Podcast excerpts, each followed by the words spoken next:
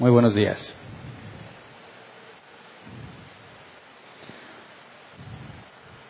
Vamos a continuar con nuestro estudio del gozo. El domingo pasado vimos la parte 1, el gozo bíblico, y nos enfocamos en definir, en comprender lo que el gozo es bíblicamente hablando.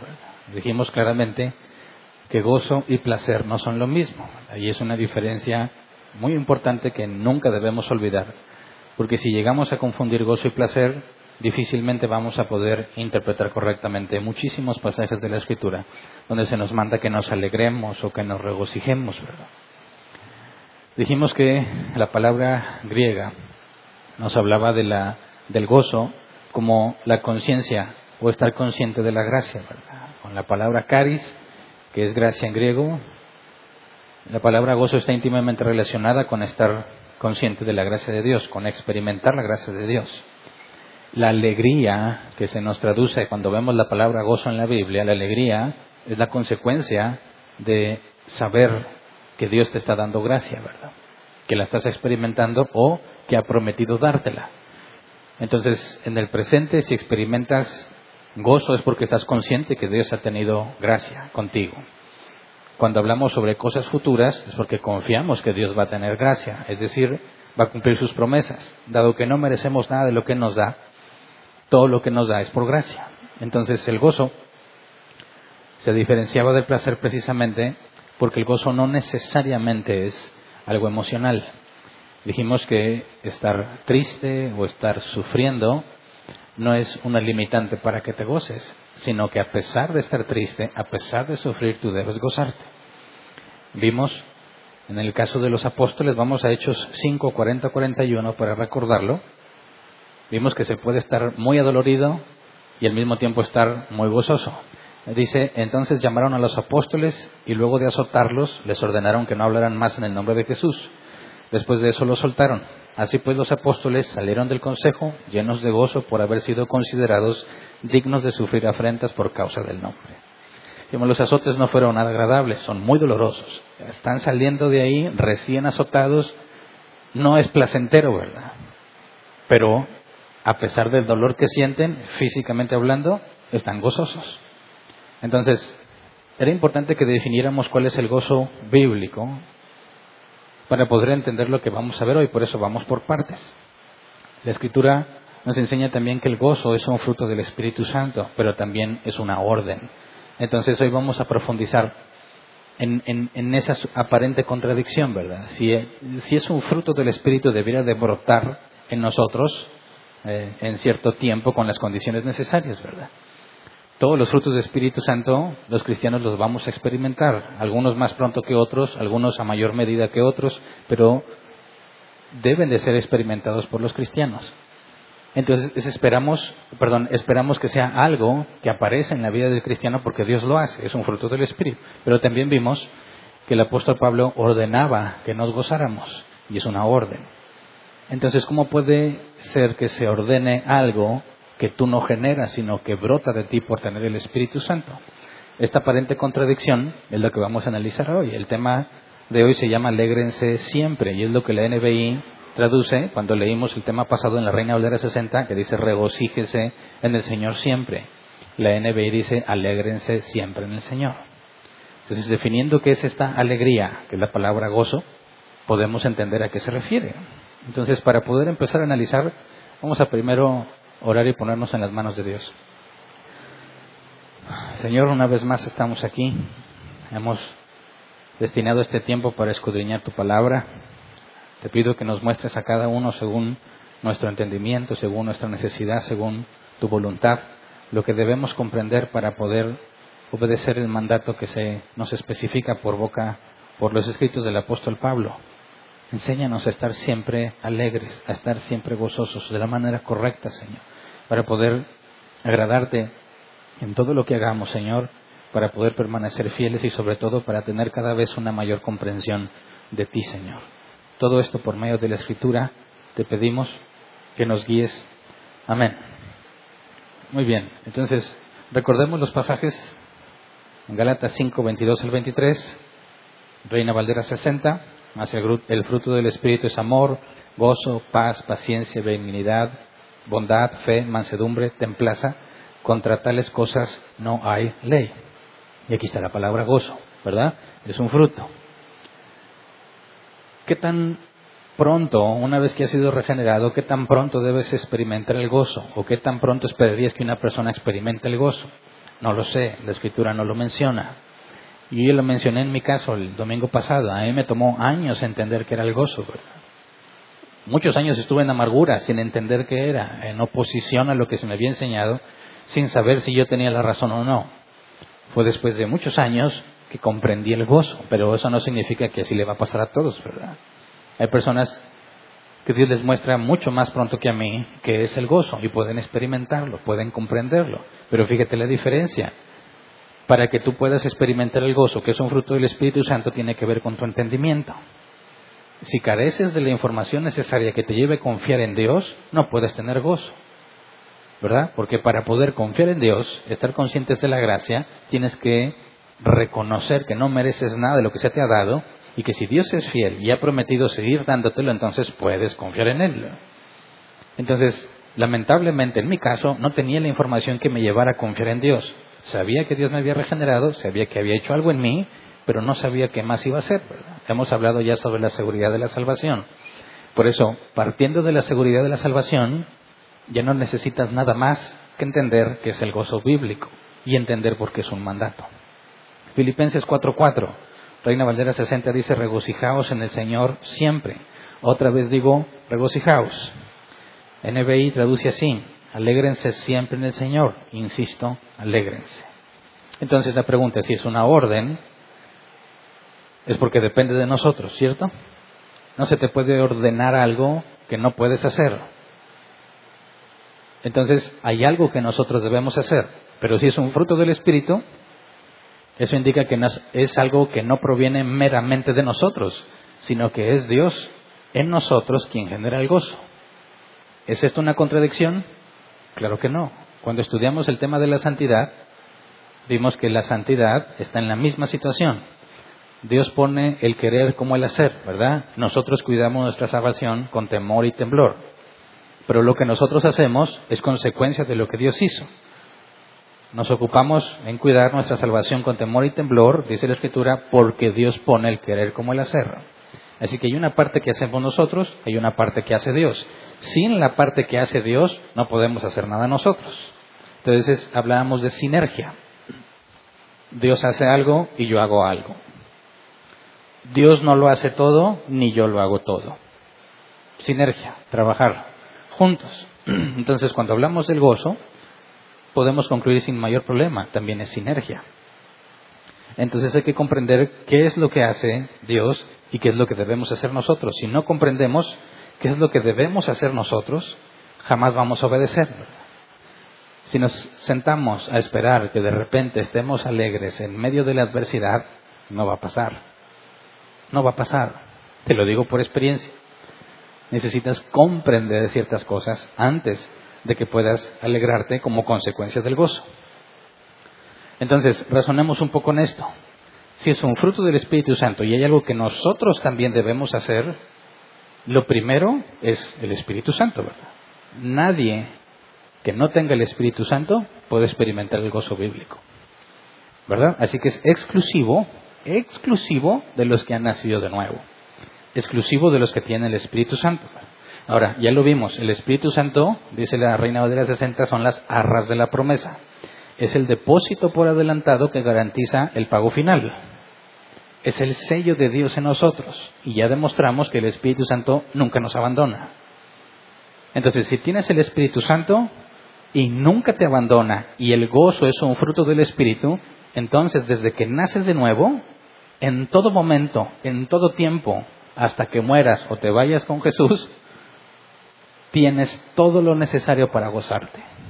¿Me explico? Así que cuando se te ordena o se nos ordena, estén siempre, siempre alegres en el Señor, parte de que si naciste de nuevo, todo momento de tu vida, después de ser regenerado, tienes lo que se requiere para gozarte. ¿Me explico? Ahora, la parte que nosotros tenemos que hacer es la parte importante para nosotros. Confiamos en que Dios nunca nos abandona, su Espíritu Santo siempre va a permanecer en nosotros, por consecuencia, Él te va a ser consciente de su gracia. Fíjate, Juan 14, 26, palabras de Jesús. Dice, pero el consolador, el Espíritu Santo a quien el Padre enviará en mi nombre, les enseñará todas las cosas y les hará recordar todo lo que les he dicho. Esto Jesús se lo dijo a los discípulos antes de que fuese entregado, antes de ser arrestado. Y se cumplió en ellos, ¿verdad? Podemos ver todas las enseñanzas que tenemos en el Nuevo Testamento, cosas que los discípulos no comprendían, después las comprendieron.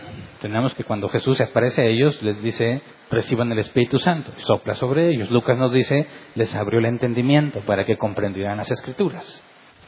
Ahora, esto se cumplió en los, en los apóstoles, ¿verdad? en los discípulos, pero también aplica para nosotros. ¿Por qué? Porque esto nos está hablando de la función del Espíritu Santo en la vida de los que han sido regenerados nos enseña lo que Jesús ha dicho y nos recuerda lo que Jesús ha dicho.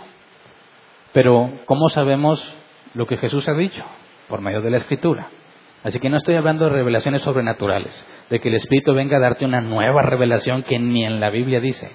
No, si no está en la Biblia, si no se ajusta al razonamiento bíblico, no proviene de Dios, así de simple. Entonces, si el Espíritu Santo nos enseña y nos recuerda, tenemos en nosotros lo necesario para estar conscientes de lo que Jesús ha hecho, de lo que Él ha dicho. Y Jesús dijo que Él es el buen pastor, ¿verdad? Su vida dio por sus ovejas. Nadie se las arrebatará de su mano. La voluntad del Padre, dijo Jesús, es que de los que Él le dio no pierda ninguno, sino que, lo resucite en el día postrero. Eso puedes saberlo, mas no necesariamente entenderlo. Y a veces lo entiendes y lo sabes, pero lo olvidas. Nos encontramos en situaciones difíciles donde no recordamos las cosas que Jesús ha dicho, pero el Espíritu Santo, una de sus funciones en nosotros, además de enseñarte lo que Jesús ha dicho, cuando lees la Escritura, te recuerda lo que Jesús ha dicho. Entonces, si se nos ordena que tengamos, que gozo siempre, esta orden no es imposible para nosotros porque el Espíritu Santo está en nosotros siempre si fuiste regenerado. Entonces nadie tiene excusa, ¿verdad? Si vas a gozarte, Dios ya te proveyó lo necesario para que puedas hacerlo. La parte que falta es lo que tú debes hacer. ¿Me explico? Entonces, vamos a Juan 14, 25 y 28 para ver el por qué Pablo ordena esto, ¿verdad? Porque tiene que ser una orden, porque lo olvidamos, porque, entre comillas, perdemos el gozo, dejamos de sentirnos alegres porque hemos olvidado la misericordia. Juan 14, 25 y 28 dice, todo esto lo digo ahora que estoy con ustedes. Pero el consolador, el Espíritu Santo, a quien el Padre enviará en mi nombre, les enseñará todas las cosas y les hará recordar todo lo que les he dicho. La paz les dejo, mi paz les doy, yo no se las doy a ustedes como la del mundo. No se angustien ni se acobarden. Ya me han oído decirles, me voy, pero vuelvo a ustedes. Si me amaran, se alegrarían de que voy al Padre, porque el Padre es más grande que yo. Ahora aquí está hablando del gozo. La palabra se alegrarían, o alegrarían es gozo. Se gozarían de que voy al Padre. Jesús les estaba advirtiendo todo lo que iba a pasar con él, ¿verdad? Y les dice, pero debieron estar gozosos, porque yo voy al Padre. Y aquí hay un razonamiento, ¿verdad? Esto es importante que lo comprendamos, ¿verdad? Porque si el Espíritu Santo te enseña y te recuerda, y luego Jesús les dice, así que si ustedes me aman, deberían gozarse, porque me voy de ustedes, pero porque voy al Padre. Y cuando Jesús les habla de esto, no les está pidiendo que sientan algo, sino que razonen algo. Así que el gozo no está ligado con las emociones, sino con el razonamiento. Les dice, si me amaran, se alegrarían de que voy al Padre. Sí, entonces, está hablando de una conclusión, un razonamiento. Si me amas, a pesar de que ya no voy a estar con ustedes, a pesar de que me van a entregar, a pesar de todo lo que va a sufrir, deberían estar gozosos, deberían gozarse conmigo. ¿En dónde tiene Jesús puesta su mente? En lo que Dios va a hacer, ¿verdad? Jesús sabemos que estaba sudando o caían como chorros de sangre, ¿verdad? Estoy angustiado hasta la muerte, decía Jesús. Le rogó al Padre, si es posible, que pase de mí esta copa, mas no sea mi voluntad sino la tuya. Sin embargo, estaba gozoso. Y le dice a los discípulos, ustedes también deberían de gozarse. ¿Me explico? Les dijo, no se angustien ni se acobarden. Pero precisamente eso fue lo que pasó momentos después. Vamos a Juan 16, 32. También Jesús les dice antes de ser arrestado, miren que la hora viene y ya está aquí, en que ustedes serán dispersados y cada uno se irá a su propia casa y a mí me dejarán solo. Sin embargo, solo no estoy porque el Padre está conmigo. Entonces, fíjate bien. Jesús les dice, el Espíritu Santo les enseña, les enseñará las cosas que yo he dicho, les recordará las cosas que yo les he dicho. No se acobarden. Si me aman, deberían gozarse conmigo. Y luego le dice, pero se van a acobardar y me van a dejar solo. ¿Por qué? Si ya Jesús les explicó que deberían de gozarse y les da las razones por las cuales deben de gozarse, porque Él va al Padre, porque es necesario que Él vaya al Padre, porque es la voluntad del Padre, porque entonces no se gozaron, sino que se acobardaron, tuvieron miedo y se dispersan, dejan a Jesús solo. Pero dice Jesús, yo no estoy solo, el Padre está conmigo. Entonces, los discípulos tenían la información necesaria, ¿verdad? Sabían, Jesús les había dicho múltiples veces que era necesario que el Cristo padeciera. Y aún así, cuando enfrentan la situación, no lo ven y se quedan tristes. ¿Por qué Pablo tiene que ordenar que te goces? Porque lo olvidamos, porque no lo hacemos cuando se requiere. Esa es la parte que tiene que ver con nuestra responsabilidad. Decir que perdemos el gozo, no estoy diciendo que el Espíritu Santo te dejó y ya no tienes ese fruto, no, sino que tú conscientemente reprimes lo que el Espíritu Santo ha puesto en ti y te convences de algo distinto. Porque esa información ya la tienes en tu mente, la tienes en tu cerebro. Quizás la has comprendido muy bien, pero al momento de aplicarla fracasas. ¿Por qué? ¿Por qué fracasas? ¿Acaso Dios no hizo lo que necesitabas? Claro, pero hay una parte que tú debes de hacer. Y si no la haces, pecas. ¿Por qué pecas? Es un pecado de omisión ante una instrucción clara. Regocíjate siempre. Hay momentos en los que no estás gozoso, estás en pecado. Oye, pero no estoy haciendo nada. Por eso, ese es un pecado de omisión. No estás haciendo lo que deberías hacer. ¿Verdad? Entonces, fíjate bien, ¿cuántas veces has pecado en esto y ni cuenta te habías dado? Quizás ahorita hay personas en pecado entre nosotros que no están gozosas. Y pueden decir, tengo razones válidas, suficientes, como lo platiqué el domingo pasado. Tengo buenas razones para no sentirme alegre. Sí, pero hay un mandato de que debes estar alegre siempre. Hablando del gozo. Entonces estás en pecado. ¿Por qué? Porque Dios ya te dio lo que necesitas, pero tú no has hecho lo que te corresponde. Analicemos lo que pasó con los discípulos el día en que Jesús resucitó, pero cuando iban camino a Emaús, porque Jesús nos da información muy interesante. Lucas 24, 13 al 18. ¿Por qué perdemos el gozo? ¿Qué es lo que nos pasa? ¿Por qué en lugar de estar gozoso, estás triste, angustiado, temeroso, preocupado, afanoso, etcétera, etcétera. ¿Por qué? Leamos con cuidado.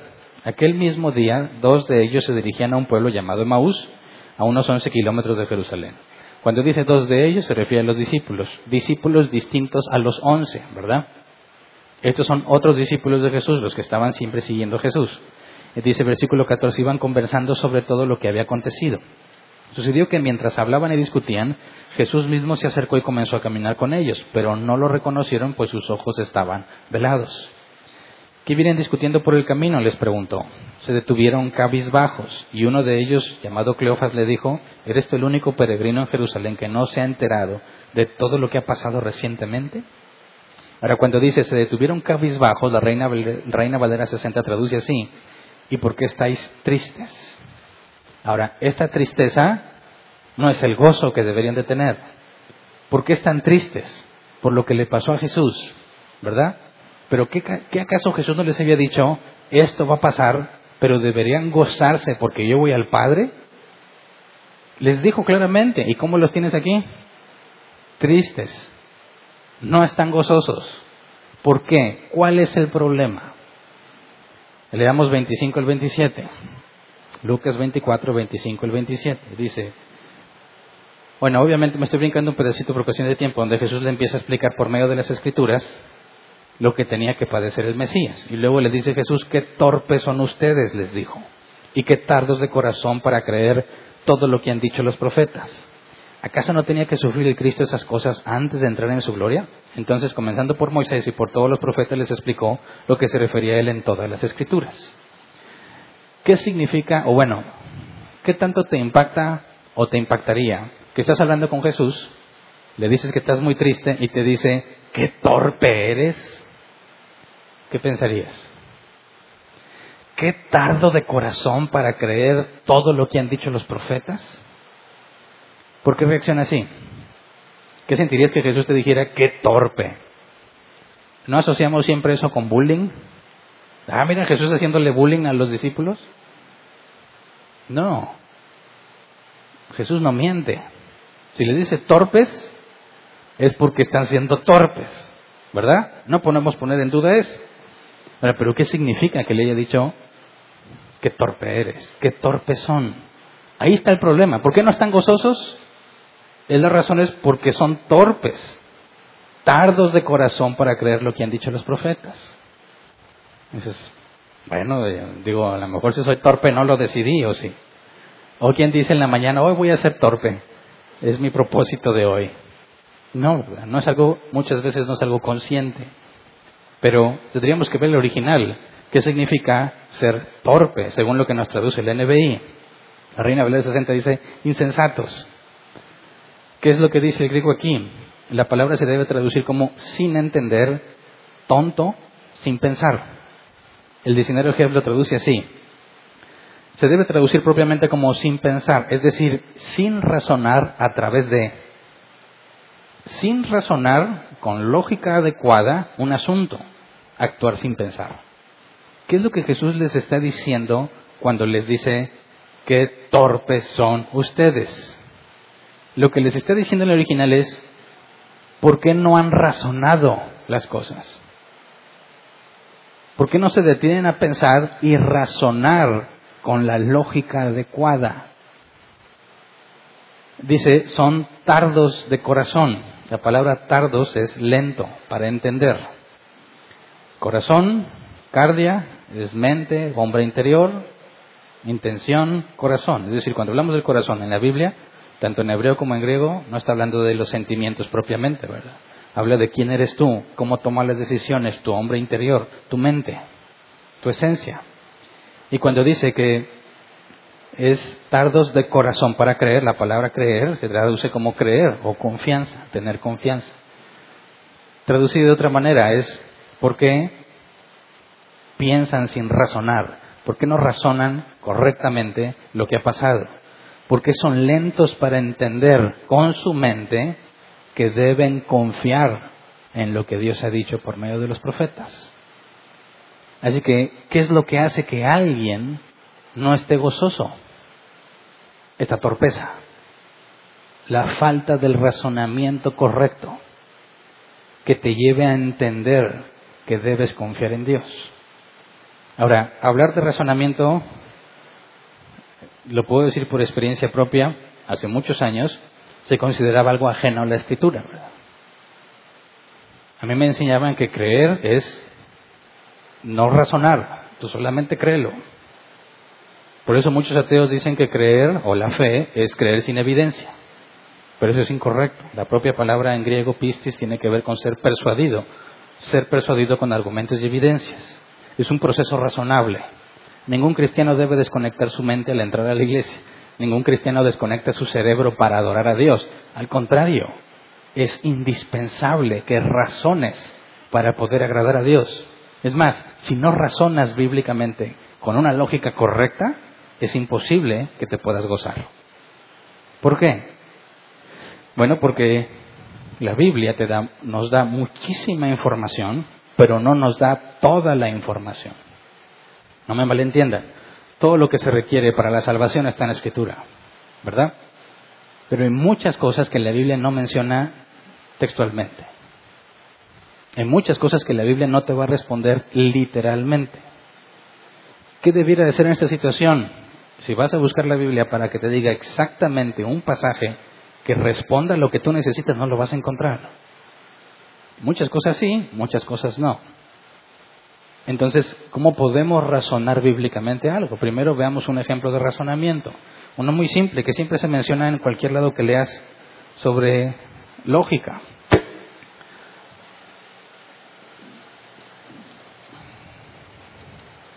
Algo que todos podamos comprobar. Si digo yo que todos los hombres mueren, Hernán, para usarme yo de ejemplo, es muy hombre, ah, es hombre, por consecuencia, Hernán morirá. ¿Verdad? Si el 1 y el 2 son correctos, el 3 es la consecuencia lógica de esto. Si estos dos son correctos, este también. Ahora, analicémoslo bíblicamente. ¿Es correcto? ¿Sí o no? ¿Sí? Levante la mano el que dice no. Bíblicamente es incorrecto. Muy pocos. Y estos pocos tienen la razón. Porque este argumento está incompleto bíblicamente y te voy a dar unos ejemplos. ¿Qué onda con Enoch?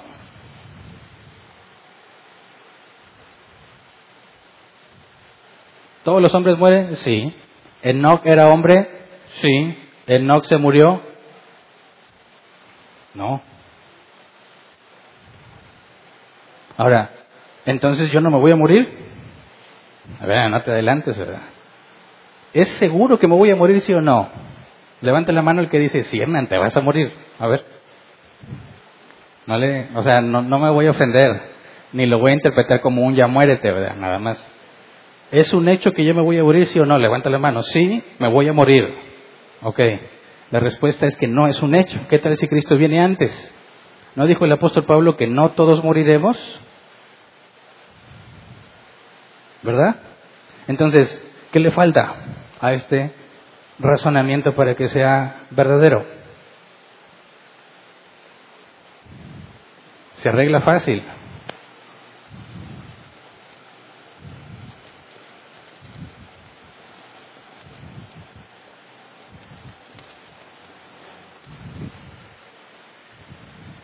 ¿Verdad? Si Dios no interviene, como con Enoch, como con Elías, si él no viene antes de que muera, yo me voy a morir como todos los hombres. ¿Verdad? Ahora fíjate bien, algunos ven razonamiento y dicen, pues sí, pero no lo filtran con la escritura. ¿Verdad? Cuando estás en una dificultad, en una crisis, todo ser humano va a sentir autocompasión. ¿Verdad? Pobre de mí yo no me merezco esto. No es justo. ¿Por qué Dios? ¿Por qué a mí? Tan bueno que soy. Bueno, ellos se han convencido por medio de un razonamiento de que no deberían estar viviendo eso. ¿Verdad? Y te pueden sacar argumentos muy buenos. Siempre me he portado bien. Soy bien cristiano. Sí, pero bíblicamente hablando, ¿Hay algún pasaje en la escritura que diga que a ti no te va a pasar nada injusto? ¿Que tú no vas a sufrir o que tú no te mereces sufrir? Claro que no. Así que cuando Jesús, están los discípulos camino de Maús, no te enteraste, no saben qué es Jesús, no te enteraste de todo lo que pasó, todo lo que Jesús hizo y luego lo que le hicieron, esperábamos que él fuera el Mesías. ¿Y qué le dice Jesús? Que torpes. Porque no razonan. ¿Por qué son lentos para entender? Ahí hay una responsabilidad de ellos también, ¿verdad? No está hablando de una discapacidad, está hablando de negligencia. Ellos están tan enfocados en su tristeza que han desconectado su cerebro y no han procesado la información que Jesús les dio. Tardos de corazón para creer todo lo que han dicho los profetas. Y luego les da argumentos, ¿acaso no tenía que sufrir el Cristo estas cosas antes de entrar en su gloria? Entonces, ¿qué pasó después con los discípulos de que comprendieron esto? Bueno, se dieron cuenta que era Jesús, ¿verdad? Y regresaron otra vez a avisarle a los once, esta vez alegres. ¿Por qué? Porque comprendieron. No tenían la capacidad de comprender, claro que sí la tenían, pero no razonaban. Los que estamos estudiando Éxodo, hablé precisamente de esto. Moisés no confía en Dios porque no está razonando correctamente. Y dijimos, nos vamos a enfocar en ver en Moisés todos esos problemas de razonamiento que no lo llevan a concluir correctamente. Y mencioné, cuando están atrapados entre el ejército egipcio y el mar, y Moisés clama a Dios y no le dice a Dios, ¿y por qué no abres el mar? Como si fuera bien lógico, ¿verdad? Y a mí nunca se me hubiera ocurrido, pero si razonas con la información que Moisés tenía y lo que Dios había dicho, y estás ante el mar y Dios prometió que los llevaría hasta el monte Oreb, entonces ¿cuál es la única conclusión lógica? Que el mar se tiene que abrir para que puedan pasar. Pero Moisés no razonaba. Y nos pasa eso mucho a nosotros. Tenemos la información, pero no razonas. Es que no hay un versículo que diga esto. A ver, hay un versículo que diga, y Hernán se va a morir, o Hernán no se va a morir. No necesitas un pasaje que literalmente te lo diga, porque puedes razonarlo. ¿Es un hecho que me voy a morir? No. Dios en su soberanía podría llevarme junto como, igual que con Enoch, ¿verdad? O puede venir antes de que muera. Pero si Dios no interviene, es un hecho que voy a morir. Ahora, ¿qué es lo que Dios ha dicho de su palabra? ¿Y cómo la estás aplicando? ¿Cómo estás razonando para poder resolver el conflicto en el que te enfrentas? Y a pesar de la tristeza, puedas gozarte. Entonces, lo primero que debemos incluir o concluir, ¿qué se requiere para alegrarse siempre? Lo primero es reconocer que el gozo no proviene de una emoción, proviene del Espíritu Santo y de nuestro razonamiento con la información que tenemos, la información bíblica que tenemos, lo que el Espíritu Santo te enseña que Jesús dijo y te recuerda que ha dicho, porque ya lo entendiste. Así que cuando alguien se encuentra en una situación difícil,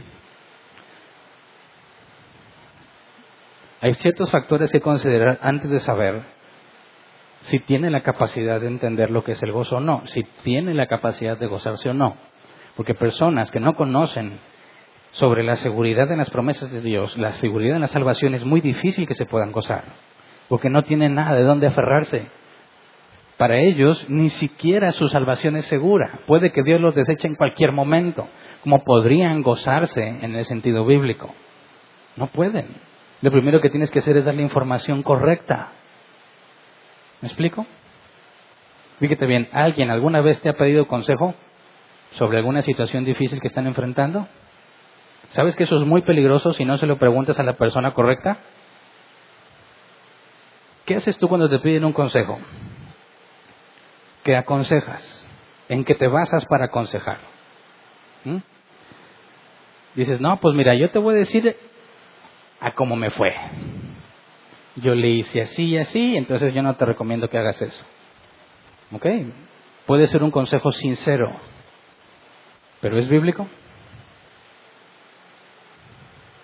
Cuando alguien está en un problema y no sabe cómo resolver su situación, ¿qué necesita para que a pesar de que su situación no cambie, él pueda estar bien con Dios? Necesita información bíblica. ¿Sabes? El hecho de que tú le aconsejes, aunque sea de tu experiencia, eso no significa que va a resolver su problema. De hecho, si partes de la escritura, todo obra para bien, ¿verdad? Así que Dios no necesariamente quiere resolver ese problema ahora.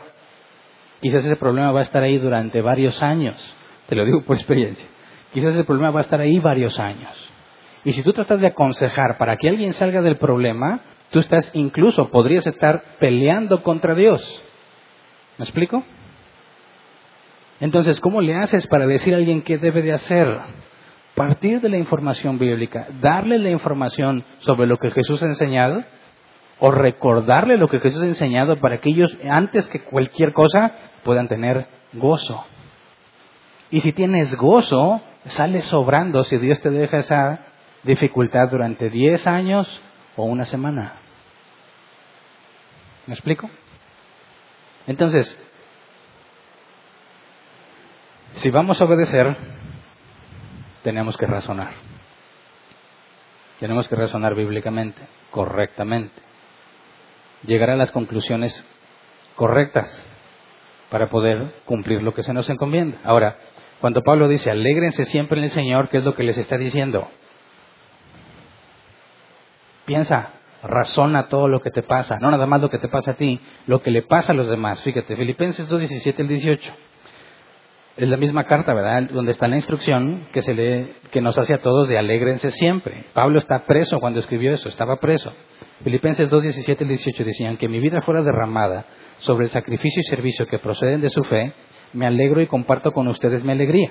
Así también ustedes alégrense, alégrense, perdón, y compartan su alegría conmigo. Entonces Pablo le dice, en la cárcel, con la posibilidad de que lo maten, cuando dice que su vida sea derramada sobre el sacrificio, es posible que me maten, dice Pablo, pero yo me alegro. Eso es la palabra gozo en griego. Y le dice, ustedes alégrense. Es la misma palabra gozo. Entonces, razonamos en cuanto a lo que nos pasa a nosotros para tener gozo, es lo que Pablo está haciendo. Y les dice, ustedes también razonen lo que me está pasando para que compartan el gozo que yo tengo. ¿Me explico? Cuando tú vas a aconsejar a alguien, ¿qué es lo que debes de hacer? Razonar bíblicamente lo que está pasando con ellos. Si ellos no pueden verlo, darle la información bíblica. Y entonces, Él se va a gozar a pesar de su dificultad y tú te gozas con Él a pesar de la dificultad. No es más, te aseguro, vas a dejar de pedirle a Dios que le quite su problema. Ay, no, qué feo, no dejes de orar, por... no me dejes solo. No, espérame, es que si Dios ha decidido darte ese problema y tú puedes estar gozoso en medio de ese problema, el problema no es el problema, ¿verdad? Esa situación no genera ningún conflicto porque se te ha llamado a soportarlo como buen soldado de Jesucristo, a permanecer fiel, a permanecer firme, a soportar el peso que está encima de ti. A eso se nos ha sido llamados. Cuando Pedro le escribió a los que estaban siendo perseguidos y morían, nunca le dijo, y voy a orar para que Dios les quite la persecución. No. Manténganse firmes, entréguense en las manos de su fiel Creador. ¿Qué les está dando información para que tengan gozo. Ahora, el gozo no elimina el dolor ni el sufrimiento. No pienses que porque estás gozoso no te va a doler. Tú vas a estar gozoso aunque te duela. Vas a estar gozoso aunque sufras. Eso es la buena noticia. Esa es la buena noticia de que el gozo no es una emoción. Porque coexiste con distintas emociones. Puedes estar totalmente frustrado y desesperado y empezar a razonar bíblicamente y decir, sí, no tengo nada, pero confío en Dios, que Él ha prometido estar conmigo siempre. Una de las principales causas para que perdamos el gozo, es decir, lo que evita que razonemos o nos distrae del razonamiento que deberíamos hacer, es el temor. Vamos a un ejemplo, Mateo 14, 25 al 31. Pedro. Dice, en la madrugada Jesús se acercó a ellos caminando sobre el lago. Cuando los discípulos lo vieron caminando sobre el agua, quedaron aterrados. Es un fantasma, gritaron de miedo. Pero Jesús les dijo enseguida, cálmense, soy yo, no tengan miedo. Señor, si eres tú, respondió Pedro, mándame a que vaya sobre ti, perdón, que vaya a ti sobre el agua. Ven, dijo Jesús. Pedro bajó de la barca y caminó sobre el agua en dirección a Jesús. Pero al sentir el viento fuerte, tuvo miedo y comenzó a hundirse. Entonces gritó, Señor, sálvame. Enseguida Jesús le tendió la mano y sujetándolo, lo reprendió. Hombre de poca fe, ¿por qué dudaste? Ahora, analicemos con detalle esto. Otra regañada, ¿verdad? Jesús regañando a Pedro delante de todos los que estaban en la barca, ¿verdad? ¿Cuál es la lógica de Pedro? Jamás le he entendido la lógica de Pedro cuando dice, ¿eres un fantasma o no? A ver, ordena que vaya hacia ti. Yo lo que más querría es estar lejos del fantasma, ¿verdad? De alguna, por alguna razón Pedro dice, bueno, a ver, si tú eres Jesús, que yo vaya. Algunos comentaristas dicen que Pedro anhelaba tanto estar con Jesús que si era Jesús lo que le pidiera es, yo quiero ir contigo. Sería el lugar más seguro para él. Pero no sé, a no me suena muy lógico todavía. Entonces Jesús le dice, ven. Y Pedro empieza a caminar por el agua, ¿verdad? ¿Por qué caminó sobre el agua? ¿Porque tenía fe o no? Dime, ¿tenía fe? Si tenía fe, no tenía por qué pedir esa prueba, ¿verdad? El punto es, ¿quién sabe si sea Jesús? A mí se me hace que no es. La prueba consiste en, a ver, que yo vaya caminando hacia ti. Bueno, ¿eso es fe? Claro que no, eso es duda. Esta es una prueba para ver si Jesús es Jesús, porque solo Jesús podría dar una orden como esa. Entonces, cuando empieza a caminar sobre el agua, ¿caminó por la fe que tenía? Claro que no, porque no tenía fe en lo absoluto. Esto es una prueba para ver si es Jesús. ¿Por qué está caminando sobre el agua? Por la orden de Jesús. ¿Verdad? ¿Pedro necesitó fe para caminar sobre el agua? No, y la prueba es que sí un día. ¿Por qué sí un día? Le dice Jesús, por tu poca, bueno, hombre de poca fe, pero la palabra poca o, poca fe es en plural, oligopistos. Pocas fe, pocas ocurrencias de fe. Eso lo podemos entender como falta de confianza. Tienes muy pocas veces en las que has confiado en Dios, no confías en Él. Jesús le está diciendo a un hombre que es Pedro que le dice, ayúdame. Yo no sé hasta dónde le llegó el agua, ¿verdad? Pero fíjate bien, muchos quizás mexicanos o quizás mamás mexicanas, si tu hijo estuviera en una situación ahí, ¿qué, ¿qué, le dices? No te preocupes, mijito, aquí estoy yo, yo te salvo y lo abrazas. No tengas miedo. Sí, quizás sería algo válido si tienes a un niñito chiquito, ¿verdad? ¿Cuántos añitos tenía Pedro? ¿Y qué experiencia tenía con Jesús? Sálvame. ¿Y qué es lo que Jesús le dice cuando lo va a tomar? lo regañó, hombre de poca fe. ¿Por qué lo regaña? ¿Mm? ¿Cómo es que él llegó a la conclusión de que no tenía por qué estar caminando sobre el agua? ¿Fue una conclusión válida o no? Fíjate, dice Pedro, a ver, si tú eres Jesús, ordena que yo camine sobre el agua. A ver, y empieza a caminar y va caminando sobre el agua. Prueba satisfecha, ¿verdad? Ahora, ¿qué lo lleva a pensar que no debería estar caminando sobre el agua? ¿Por qué se hundió? Porque le faltó fe, nunca la tuvo, ¿verdad? No estaba caminando sobre el agua por fe. Pero tenía razones para pensar que se iba a hundir. Claro que no. ¿Por qué? Porque Jesús dio la orden. ¿Por qué Jesús permite que se empiece a hundir? Para decirle precisamente su problema. A ver, Pedro, está sobre el agua. ¿Cuál es el registro histórico de personas sobre el agua? En ese momento es número dos, ¿verdad? Porque el primero era Jesús. Ahora, si ya estás caminando sobre el agua, esto es algo sobrenatural. ¿Por qué dudas? ¿De quién dudas? Ya se te demostró que Jesús tiene el poder, es Jesús. Tu razonamiento puede decir, ay no, esto está muy feo. Yo no debería estar aquí. Esa, eso es un razonamiento pésimo. No estás razonando en términos bíblicos. Sí es cierto, no tienes por qué estar caminando sobre el agua pero no depende de lo que tú hayas hecho, sino de la orden de Dios. Así que no hay razón para dudar de Él, pero Él duda y se empieza a hundir y Jesús lo regaña, le da una profunda lección. No tienes razones para desconfiar. Pero el miedo es el problema. Nos da miedo.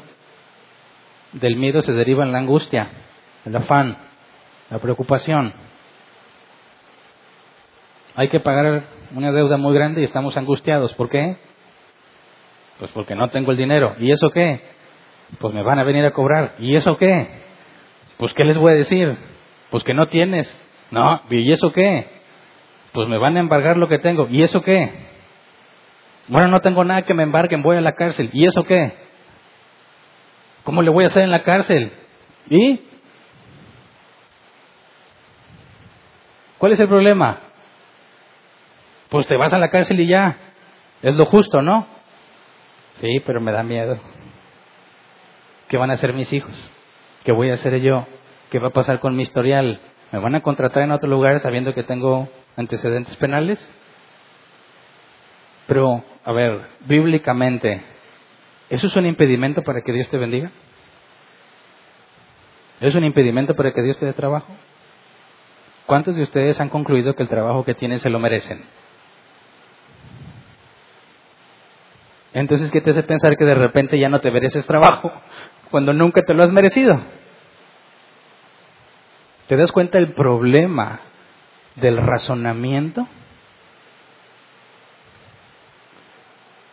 Por eso no tenemos gozo. Jesús no le dijo, pobrecito a Pedro, no tengas miedo. Lo regaña delante de todos. ¿Por qué? Porque no tenía excusa para razonar así. Hay que tratar a cada uno según la madurez que debe tener, a cada uno según la información que ya tiene y demandarle en base a esa información. Si él tienes a un niño pequeñito que no puede hacer las cosas porque no razona muchas cosas, no lo vas a regañar. Pero si tienes a uno grandecito que ya se le dio toda la información, no lo puedes tratar como un niño chiquito. ¿Me explico? Entonces imagínate, muchos nos gusta orar, ¿verdad? Señor, aquí estoy. ¿Qué estará pensando Jesús de ti en ese momento? ¿Qué torpe eres, Hernán? Tal vez, pero ni nos pasa por la mente. Pensamos que dice, ay, sí, mi hijito, véngase. Cuando ya tienes mucha información, ya deberías saber muchas cosas, aplicar muchas cosas, pero estás en pecado, angustiado, preocupado, no tienes gozo por negligente, porque no usas tu cerebro. Tienes el Espíritu Santo, pero suprimes toda esa información, convencido de que te vas a hundir como Pedro. Es que no se puede, ya le pensé y no se puede, sí, porque en términos humanos esa sería la consecuencia lógica, pero no estamos hablando en términos humanos. Pablo dice, alégrense en el Señor. En el Señor. Esa es la fuente del gozo, esa es la razón, eso es lo que se debe de agregar. La información bíblica se agrega al razonamiento y entonces concluyes bíblicamente. Está establecido que el hombre muera una sola vez y después el juicio. ¿Y Lázaro cuántas veces se murió? Dos. ¿Qué pasó ahí? ¿Y el que no se murió ni una vez? Bueno, es que está hablando de la regla sin intervención divina. Pero Dios es soberano. Ahora Dios ha prometido, y ya lo estudiamos mucho, que no te va a dejar, ¿verdad? Que Él te va a sostener, Fíjate lo que dice el apóstol Pablo, Filipenses 4, 4 7. Después de que da la orden, alégrense siempre en el Señor, insisto, alégrense. Versículo 5, que su amabilidad, su amabilidad sea evidente a todos. El Señor está cerca. No se inquieten por nada, más bien, en toda ocasión, con oración y ruego, presenten sus peticiones a Dios y denle gracias. Nos está dando una clave para obedecer. No se inquieten por nada. La palabra inquieten, estar ansioso, afanoso. No estés afanoso por nada, no estés inquieto por nada. Presenta tus oraciones a Dios. Pablo está haciendo referencia a lo que Jesús enseñó. Vamos a Mateo 6, 25 al 34. Fíjate bien, porque esta es la información con la que debes razonar todo lo que te pasa en la vida. Mateo 6, 25 al 34 dice, por eso les digo, no se preocupen por su vida, qué comerán o beberán, ni por su cuerpo, cómo se vestirán. ¿No tiene la vida más valor que la comida y el cuerpo más que la ropa? Fíjense en las aves del cielo, no siembran ni cosechan ni almacenan en graneros, sin embargo, el Padre Celestial las alimenta. ¿No valen ustedes mucho más que ellas? ¿Quién de ustedes, por mucho que se preocupe, puede añadir una sola hora al curso de su vida? ¿Y por qué se preocupan por la ropa? Observen cómo crecen los lirios del campo, no trabajan ni hilan. Sin embargo, les digo que ni siquiera Salomón con todo su esplendor se vestía como uno de ellos. Si así viste Dios a la hierba que hoy está en el campo y mañana es arrojada al horno, no hará mucho más por ustedes, gente de poca fe. Así que no se preocupen diciendo que comeremos o que beberemos o con, qué nos vestiremos. Los paganos andan, andan tras todas esas cosas, pero el Padre Celestial sabe que ustedes las necesitan. Más bien busquen primeramente el reino de Dios y su justicia y todas estas cosas les serán añadidas. Por lo tanto, no se angustien por el mañana, el cual tendrá sus propios afanes. Cada día tiene ya sus problemas. Y notemos lo que dice el versículo 34. Por lo tanto, ¿qué es? ¿Qué significa que diga por lo tanto? Yo digo, todos los hombres mueren sin intervención divina. Hernán es un hombre, por lo tanto, Hernán morirá. Cuando Jesús dice, por lo tanto, ¿qué está haciendo? les está enseñando cómo razonar. Los paganos se preocupan por todas esas cosas. ¿Por qué nosotros no deberíamos? Porque nuestro Padre Celestial sabe lo que necesitamos. Y si a las aves que no trabajan y no guardan, las alimenta, y a las plantas las viste como ningún ser humano se puede vestir, ¿cuánto no hará por ustedes? Por lo tanto, razonamiento.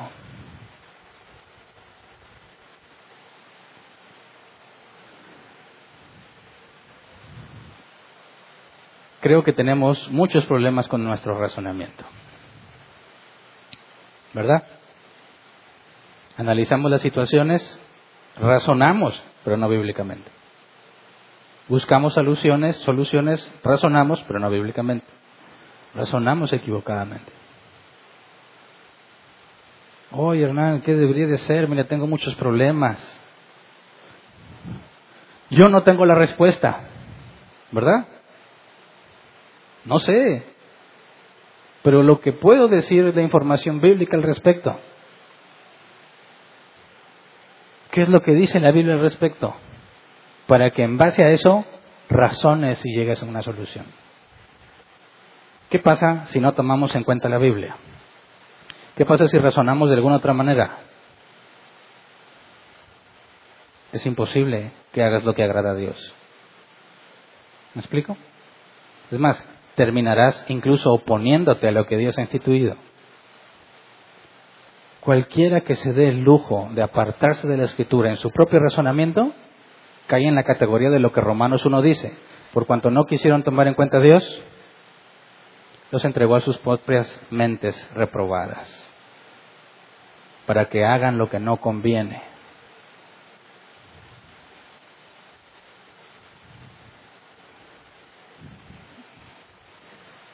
Si tú llevas años congregando en árbol plantado, tienes muchísima información en tu mente, ¿verdad? Dios nos ha permitido entender muchísimas cosas. ¿Dónde está tu gozo? A quien más se le da, dice la Escritura, más se le demanda. Mayor culpa tiene el que sabe y no lo hace que el que lo hace porque no sabe. Ninguno de nosotros, con la información que Dios nos ha permitido saber, entender y comprender, ninguno debería estar sin gozo, pero lo estamos. Todos deberíamos estar viendo cosas desde la perspectiva bíblica y sacar conclusiones bíblicas, pero no lo estamos haciendo. Estamos eligiendo el razonamiento meramente humano, natural, sin usar la escritura. Eso nos lleva a decisiones equivocadas, nos lleva a vivir con emociones que no tienes por qué tolerar. Es cierto, la tristeza es una emoción que te va a atacar muchas veces. Te vas a angustiar, es un hecho que te vas a angustiar. ¿Sabes cuál es la diferencia entre un valiente y un cobarde? Muchos piensan que los valientes no tienen miedo y eso los hace valientes, pero es un error. La diferencia entre el valiente y el cobarde es qué haces con el miedo. El valiente ignora el miedo. El cobarde deja que se apodere de él el miedo. ¿Me explico? ¿Alguna vez te has aventado de un lugar alto del cual no quieres saltar, pero te has propuesto saltar? ¿Has experimentado esa emoción? ¿Te has puesto así al borde del filo y ves y dices, uy, de abajo para arriba ah, está bajito, pero de arriba para abajo todo cambia, ¿verdad? ¿Quién se ha aventado de al menos 5 metros? A ver, quiero saber. Ok. 10. 20. 30. Es del avión o qué. Lo más que me he aventado yo creo que han de ser unos 20. Y sufrí como no tienes idea. Porque estás viéndolos así y dices, ándale, aviéntate. Y le estás ahí poniendo gorro a los de arriba, ¿verdad? Ah, pues está bien fácil. Hasta que llega tu turno. Porque empiezas a subir, y ya subí mucho, ya subí mucho. Y te asomas y se siente vértigo. Uy, Jesús. Ahí tienes la oportunidad de ser valiente o ser cobarde. El valiente y el cobarde experimentan el mismo miedo. El mismo. Es más, mientras más edad tienes, más profundo es el miedo. Porque yo estando arriba, y yo qué necesidad tengo de estar brincando de aquí, ¿verdad? Empiezas a razonar, ¿no pecaré de negligencia?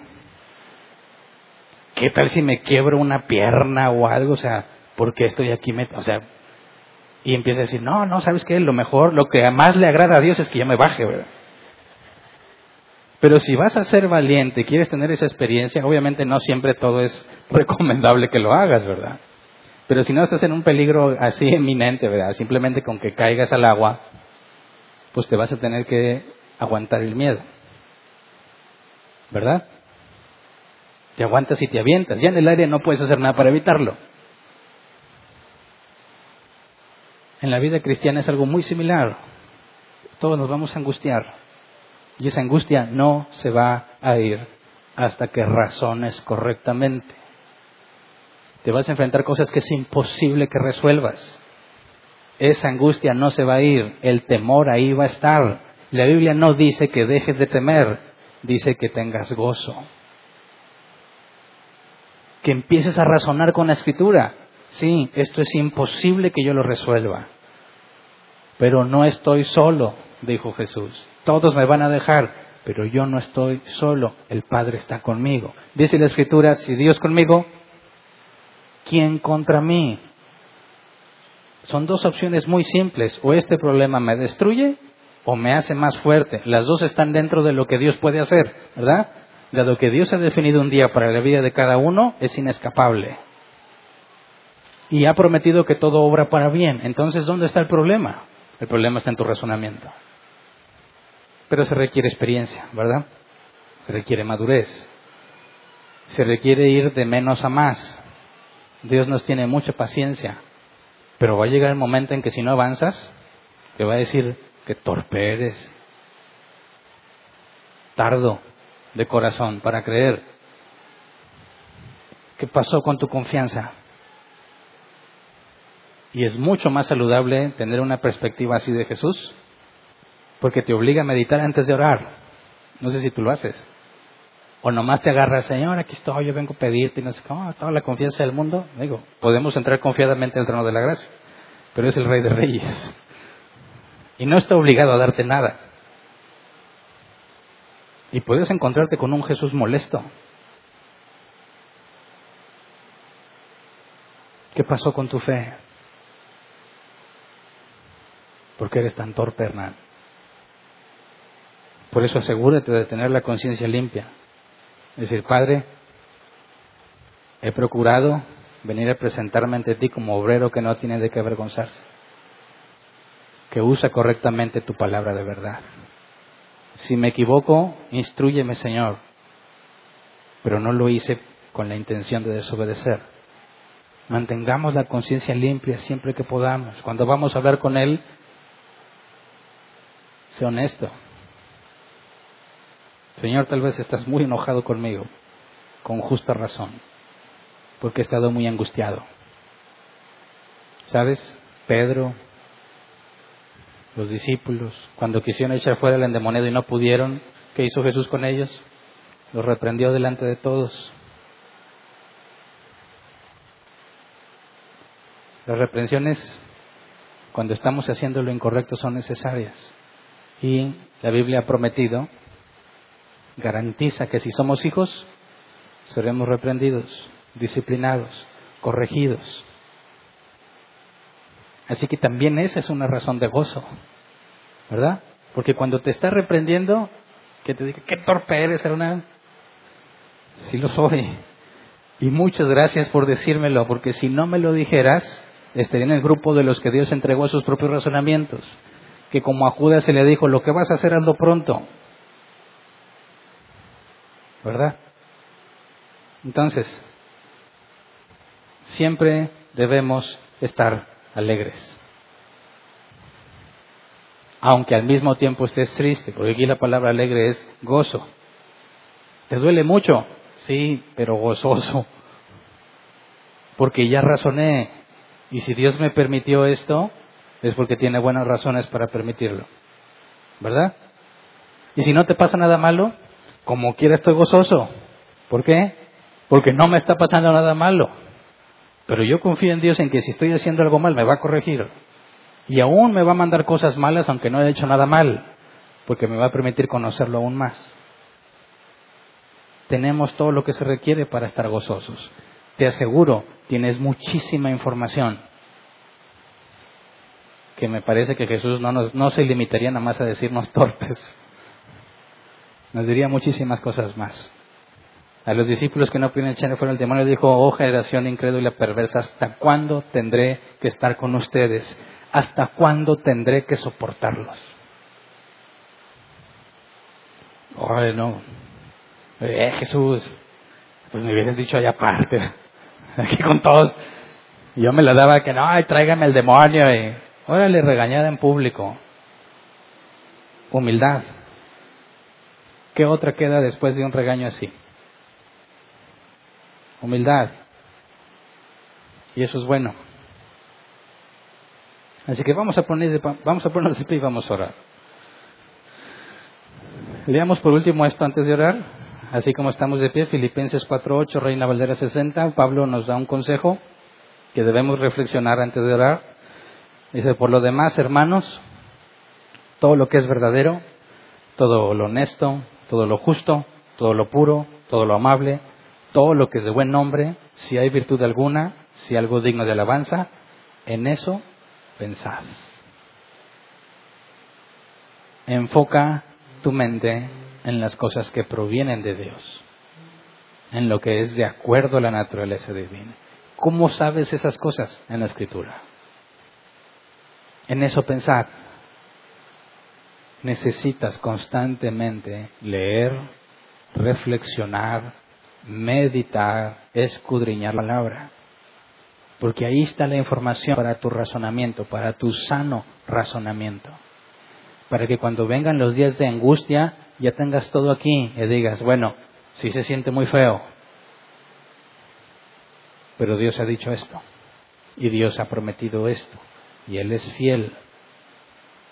Así que no me voy a dejar dominar por esta emoción, sino que aún en contra de mi emoción, voy a confiar en Dios. El salmista dijo, aunque ande en valle de sombra de muerte, no temeré mal alguno. No está diciendo, nunca permitirás que entre el valle de sombra de muerte, sino cuando ande allí, no voy a temer. ¿Por qué? Tu vara y tu callado me infundirán aliento. La confianza en Dios, la razón del gozo, aún en el valle de sombra de muerte. Así que ya sea que tengas un problema o no, debes de estar gozoso. Ya sea que te lo quite o no, debes de estar gozoso. Pablo rogó tres veces que se le quitara el aguijón en la carne y Dios le dijo, no, mi gracia es suficiente. Se acabó. No siguió insistiendo, ándale Señor, ándale. No. Dios tiene un propósito con eso. ¿Te lo va a dejar de por vida? Tal vez sea su voluntad. Estoy contento. Es difícil, es duro, se siente feo, sí, pero estoy gozoso porque confío en Él. En esta vida o en la venidera todo va a acabar. Las cosas serán muy distintas. Así que, si Dios lo permite, el próximo domingo estaremos analizando eso. Ya entendimos, pero la instrucción y cómo se cumple. Ahora, ¿dónde debe estar nuestro enfoque? En Jesús y en lo que viene. Así que todavía tenemos cosas que analizar del gozo, pero pidámosle hoy con confianza, con honestidad, decirle a Dios, si, si quieres no me quites mis problemas, pero dame el gozo que debo tener. Corrígeme. Muéstrame si he sido un torpe. Quiero hacer lo que corresponde. Trátanos como los que iban camino a Maús Sí, les dio su regañada, pero luego les explicó y comprendieron y se alegraron. Eso es lo que necesitamos, ¿verdad? Así que vamos a orar, Señor. Antes de pedirte, Señor, queremos reconocer nuestro pecado, porque tenemos mucha información en nuestras mentes. Nos has dado mucho para reflexionar nos has permitido comprender muchísimas cosas. Sin embargo, hemos sido necios y no hemos usado la información que tenemos. Hemos confiado en nuestro razonamiento humano, hemos tomado decisiones, ni siquiera sabemos si están apegadas a tu palabra. Y queremos pedirte perdón, Señor, porque lo hicimos de ignorancia. Enséñanos, Padre, a usar todo lo que nos has dado que tu Espíritu Santo nos haga entender y nos recuerde lo que tú has enseñado. En medio de la situación, yo sé que el Espíritu Santo no falla y siempre lo ha puesto en mi mente, pero lo he reprimido, Señor. Reconozco que he reprimido lo que sé. Enséñame a confiar en ti. Regáñame, corrígeme. No me dejes seguir en mis propios caminos. Hazme entender, Señor, cueste lo que cueste si mi razonamiento es equivocado, líbrame de mí mismo, Señor, y enséñame a razonar. Enséñame a decir como tú dices, por tanto, no tengo de qué temer, no tengo nada de qué preocuparme, porque Dios está conmigo y nada me separará de su amor. Enséñanos, Padre, a poder ser testigos del gozo y poder testificar a otros del gozo que tú das que podamos gozarnos juntos con otros a pesar de que estén sufriendo. Que no estemos angustiados por nosotros ni por los demás, sino confiados en ti pase pase. Enséñanos a dominar nuestras emociones, a no dejarnos dominar por ninguno de nuestros deseos, sino sujetar nuestras mentes a ti, Señor, sujetar nuestras mentes a tu palabra, que es lo único en lo que podemos confiar. Enséñanos, Padre, para que podamos crecer más en ti, para que cada vez más podamos experimentar el gozo, para que cada vez más estemos gozosos en todos los frutos de tu Espíritu, que cada vez seamos más pacientes, cada vez más bondadosos, cada vez con mayor templanza, cada vez más mansos. Enséñanos, Señor, a crecer, a no ser negligentes. Enséñanos a estudiar, a comprender la enorme necesidad que tenemos de conocer tu palabra para que cuando llegue el día malo, Señor, podamos razonar correctamente. Ya sé que nos quites o no la angustia o la situación que genera la angustia, podamos estar gozosos confiando en ti. Enséñanos, Padre, que tu amor, el perfecto amor, echa fuera el temor. Que no tenemos por qué temer porque no hay castigo para nosotros. Hay corrección, hay disciplina, hay amor. Tú has prometido que estarás con nosotros, Señor, y no hay nada que indique que debemos desconfiar de ti. Gracias por todo lo que has hecho y por lo que harás en nuestras vidas. Amén. Pueden sentarse.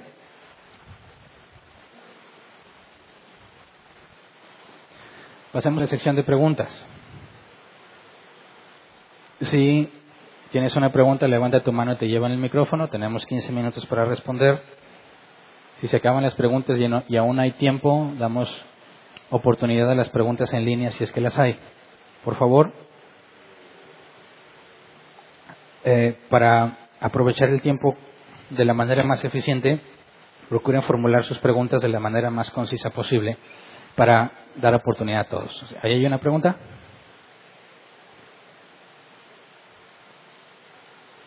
El tiempo no empieza hasta que se oiga. Bueno. Allá. Eh, Buenas tardes, pastor. Buenas Eh, tardes. mi pregunta es más relacionada con lo que acabamos de entender del tema, que el gozo tiene que ver con sinergia del Espíritu Santo y de nosotros mismos, ¿verdad? Entendiendo que hay, debe haber un razonamiento en nosotros mismos.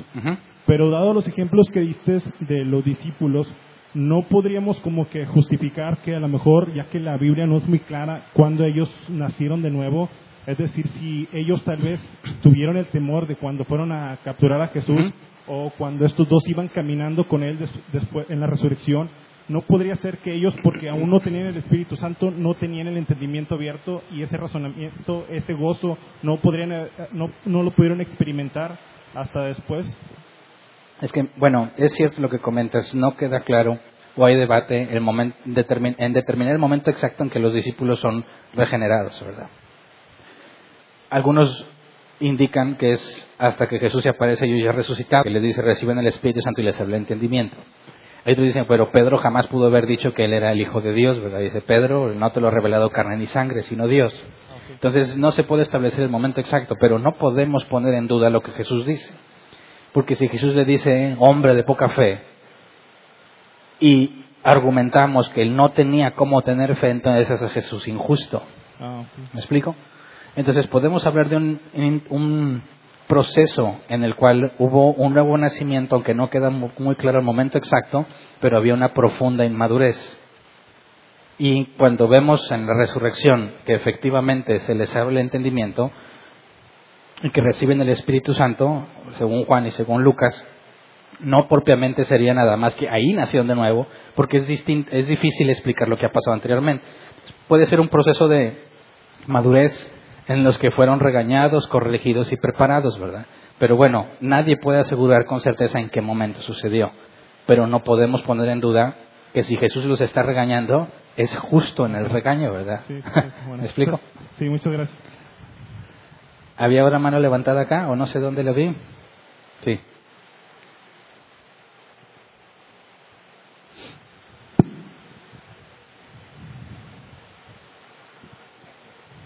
Sí. Eh, cuando vemos el pasaje y el contexto de los discípulos que salen y por causa de Jesús decía que ellos tenían gozo y la Biblia nos habla de que eh, nuestro gozo esté por causa de Jesús. Eh, yo creo que eh, en lo, bueno, en lo personal ha pasado que estás compartiendo la palabra a los amigos y te dejan de hablar, ya no te invitan. A la familia, ya después no te quiere hablar porque no, pues este es muy religioso. Y hay un, ahí ya hay un motivo, una causa, y, y es por causa de Jesús, que ya te cierran la puerta. Y uno dice, bueno, lo entiendo. Pero cuando viene una situación de una de en la familia, el hijo salió lastimado, herido por otras cosas, ¿cómo lo vas a cómo lo va a relacionar uno cuando dice, pues es que esto es ajeno a las cosas de Jesús? No sé si me estoy explicando en mi pregunta. A mí me queda claro que por causa de Jesús va a ser uno perseguido, vituperado, insultado. Pero cuando no tiene nada que ver en la familia y estás pasando un suceso, dices tú, pues es que esto, ¿qué onda? Muchos lo relacionan con la doble naturaleza de supuesto cristiano, lo separan lo espiritual de lo carnal, pero ¿cómo lo podremos nosotros entender o explicar en base a, a lo que tú nos estás enseñando, que todo lo debemos de tomar con sumo gozo, cualquiera que fuera la, circun- la circunstancia? Ok, cuando dices que, que un familiar te refieres a alguien fuera de tu familia, o sea, padres y, e hijos, o sea, o un familiar lejano, Primos, tíos, en cualquier circunstancia, creyentes o no creyentes. Bueno, yo- principalmente no creyentes. Principalmente no tú creyentes. les estás hablando del Señor y te rechazan y tú dices, "Ok, ya no me habla porque pues les hablo de Jesús y les enseño de la Biblia y me toman como un religioso fanático y loco y lunático. Ok. Bueno, yo lo veo de esta forma. Cuando hablas de alguien que enferma, que es familiar y no es cristiano, no es regenerado, bueno, aunque sea doloroso el proceso, la perspectiva divina te da dos posibilidades, ¿verdad?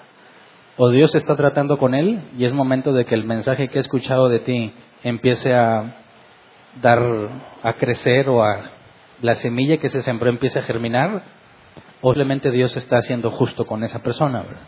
En, ese, en ambos casos, descanso en Dios, en que si le está pasando algo, ya sea que Dios esté tratando con él o simplemente Dios está permitiendo que por justicia, por negligencia, por lo que sea, o por la libertad que otros tienen, se le haya infligido un daño, Dios no es injusto. Descanso en que Él es sabio y hace lo que es mejor. Pero no tengo por qué tratar de solucionar o llegar a una conclusión de por qué sufre. Es decir, sería muy complicado tratar de empezar a atar cabos y decir, ah, te está pasando así porque pegaste en eso, porque ni siquiera es cristiano. Pero confiamos o debemos de confiar en Dios en que o trata con Él o está haciendo simplemente, le está dando un trato justo. En ninguna de las dos situaciones es algo incorrecto de parte de Dios. Y cuando me ha tocado hablar con personas cercanas o familiares, es lo mismo que les externo, ¿verdad? Mira, la forma en que podemos conocer a Dios muchas veces no es en la abundancia, no es en el bienestar, es hasta que estamos padeciendo. Y la Biblia enseña que el padecimiento es propio de la naturaleza humana por nuestra condición caída, ¿verdad? Puede que sea consecuencia de algo que has hecho, puede que no, pero hay esperanza en Dios. Y ya, si tú empiezas a cargar con cosas que no corresponden, es decir, tratar de resolver más allá del de la información que tienes, ya te estás apartando de los parámetros bíblicos. Acuérdate que Moisés dijo que lo revelado es para nosotros, pero lo oculto pertenece al Señor. Y si está oculto y no hay forma de saberlo, no tienes por qué angustiarte, Dios no lo quiso revelar. Tú te enfocas en entender qué es lo que Dios puede estar haciendo en base a lo que la Escritura enseña y esperar que pase lo que pase. Aceptarlo como de parte de Dios. Aún Dios obra sobre los que no son creyentes para transformarlos o para castigarlos, ¿verdad? Pero Dios sigue obrando en la vida de cualquier individuo en la faz de la tierra. ¿Me explico? Nuestra confianza radica en saber que Dios siempre hace lo que es bueno. ¿Alguien más?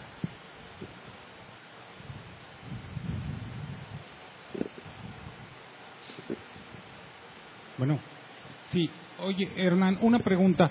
¿Qué, palabra en hebreo estás usando para gozo? Ya ves de que hiciste el análisis la semana pasada. Cairo. ok, pero por ejemplo mi pregunta es, eh, a lo mejor no sé si les ha pasado a alguien más, pero si tú agarras y dices, bueno, a ver, esta es la palabra que aparece según la Reina Valera, la versión que tú escojas, y te pones a ver eh, la concordancia Strong, y, y ves la definición, y a lo mejor dices, bueno, ya quedo satisfecho, pero no me saca del apuro o sigo teniendo dudas. Bueno, me voy a la exhaustiva y lo mismo, o me voy a la que tú quieras. ¿En qué momento me detengo o en qué momento puedo decir, no le estoy metiendo mi idea al, al, texto, sino que ya es, es suficiente y aquí ya debo de parar? Ah, bueno, acuérdate de la hermenéutica, ¿verdad? Si vas a interpretar algo, tiene que cuadrar con lo que estás leyendo en el contexto inmediato en la carta, en el autor, a fin de cuentas en toda la escritura, ¿verdad?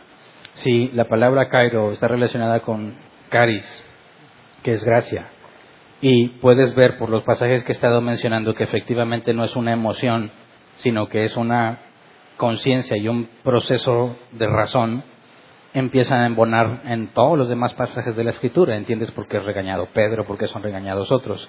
Si tú nada más ves lo que la concurrencia Strong traduce como alegrarse, ¿verdad? O estar contentos o con júbilo, hay, no te da mucha información porque nuestro idioma, esa palabra, no nos dice exactamente de dónde proviene, ¿verdad? Entonces, cuando vamos a buscar lo que significa en el original, pues hay que buscar tantos diccionarios como puedas para formarte un criterio, ¿verdad? Y después de ahí ir a la escritura y tratar de aplicarlo y ver si encuentras la armonía que debe de haber. Todos estamos expuestos a que podamos cometer errores, pero es la propia escritura la que te lo va a revelar.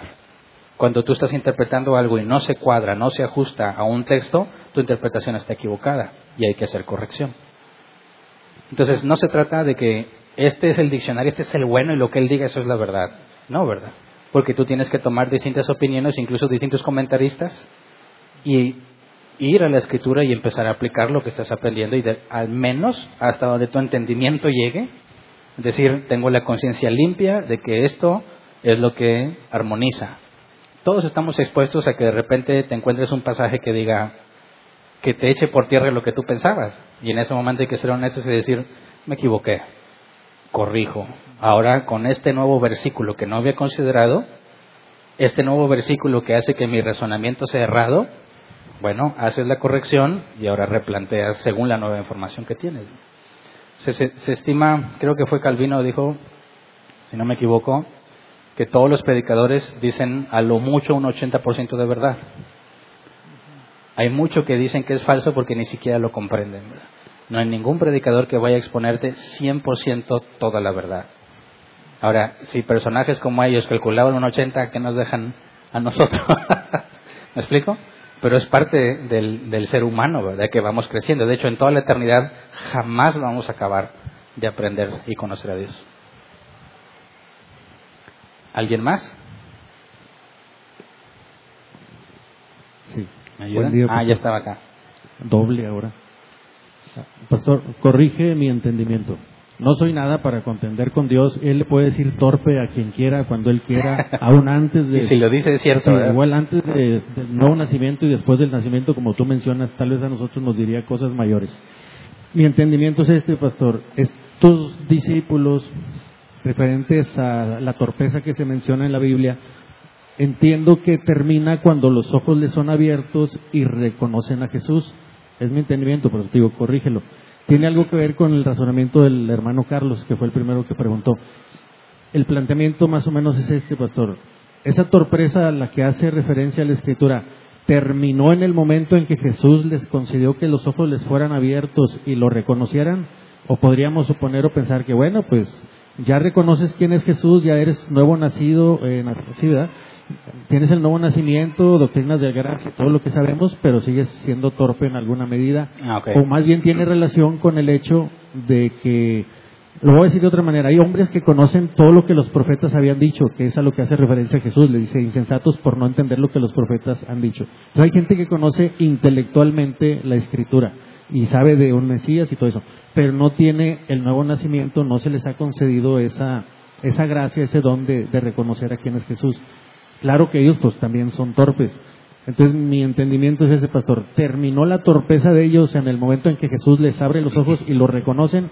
O más bien tendríamos que decir, bueno, su torpeza comenzó a disminuir en ese momento, porque igual, o sea, reconoces a Jesús, pero todavía te falta entender todo lo que los profetas dicen de él, o ese es el punto culminante, por eso digo tiene relación con lo de Carlos. Bueno, mientras más información tenemos, más torpes somos potencialmente. ¿Por qué?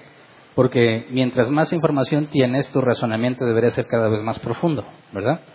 Entonces, ¿la torpeza de ellos se eliminó? Claro que no. Simplemente en ese aspecto de entender por qué el Mesías tuvo que sufrir, debió haber quedado resuelto, ¿verdad? Pero eso no significa que tienen torpeza en otras áreas de su vida. De hecho, si lo ves desde el sentido estricto, comparado con el conocimiento de Dios, todos somos unos torpes y jamás dejaremos de hacerlo porque cometemos errores de razonamiento, que nosotros no podríamos razonar como Dios lo hace. El punto es entender que con lo que Dios te ha dado, bajo su ambiente controlado, ¿verdad? Lo que Dios tiene para ti, cómo te enseña, te está dando cierta información y te demanda que la uses para razonar. Hay mucha información que todavía no comprendes. Y hasta que empieces a razonar, te abre la puerta de tu entendimiento para que entiendas cosas nuevas. Pero aún así hay mucho que ignoramos. ¿Me explico? En toda la eternidad la ignorancia no se va a acabar porque Dios es infinito. Salvo el caso, pastor, que podría interpretarse que es el que se discute hoy en cuanto a la revelación de Cristo. Ahí sí no, nuestra suficiencia, nuestra capacidad no tiene nada que ver. Es todo, todo es por gracia. En esa parte tendrían tenía validez en cierta manera el comentario de Carlos, de que si era por la revelación, ahí sí nosotros no tenemos que hacer nada. Ya en cuanto a crecer al conocimiento de Dios y parecernos más a Cristo, ahí sí lo entiendo. Pero no sé si estás de acuerdo en cuanto a la revelación, ahí sí no depende de nosotros, es lo que hemos estudiado. Bueno, lo que, lo que tú llegues a entender de la palabra es porque el Espíritu Santo te hace entenderlo, ¿verdad? Tú dices, lo que no he entendido todavía, bueno, hay que hacer una distinción o, el Espíritu Santo no te lo ha hecho entender o has sido negligente y no razonas para entenderlo. Porque el autor de los Hebreos dice, ustedes debiendo ser ya maestros, son todavía como niños. Y cuando habla sobre los maduros son los que tienen los sentidos ejercitados para discernir entre lo bueno y lo malo. Entonces, yo puedo ser negligente en mi estudio y mi razonamiento y eso impide que yo entienda otras cosas. Y esa ya no es, puede decir, bueno, es que el Espíritu Santo no me ha enseñado. No, sino que tu negligencia te ha obstruido. Por eso el autor de los Hebreos dice, debiendo ya ser maestros, todavía son como niños. No culpa al Espíritu como si no te hubiese enseñado, sino la negligencia de no haber estudiado y razonado para poder avanzar en eso. Sí, pastor, mi punto iba por el lado de la salvación. O sea, en pocas palabras, nadie por culpa de su negligencia no se va a salvar. Ese es el punto al que yo voy. O sea, en eso no tiene nada que ver la obra humana, en lo referente a la salvación, a la revelación de Dios para con nosotros. Ahí sí la negligencia humana no tiene nada que ver, es pregunta. Pero no siento qué te refieres. O sea, te, refieres a la salvación. Para el hombre es imposible salvarse, ¿verdad? A eso es a lo que voy, sí, sí. A Ah, que bueno. Dios se ok.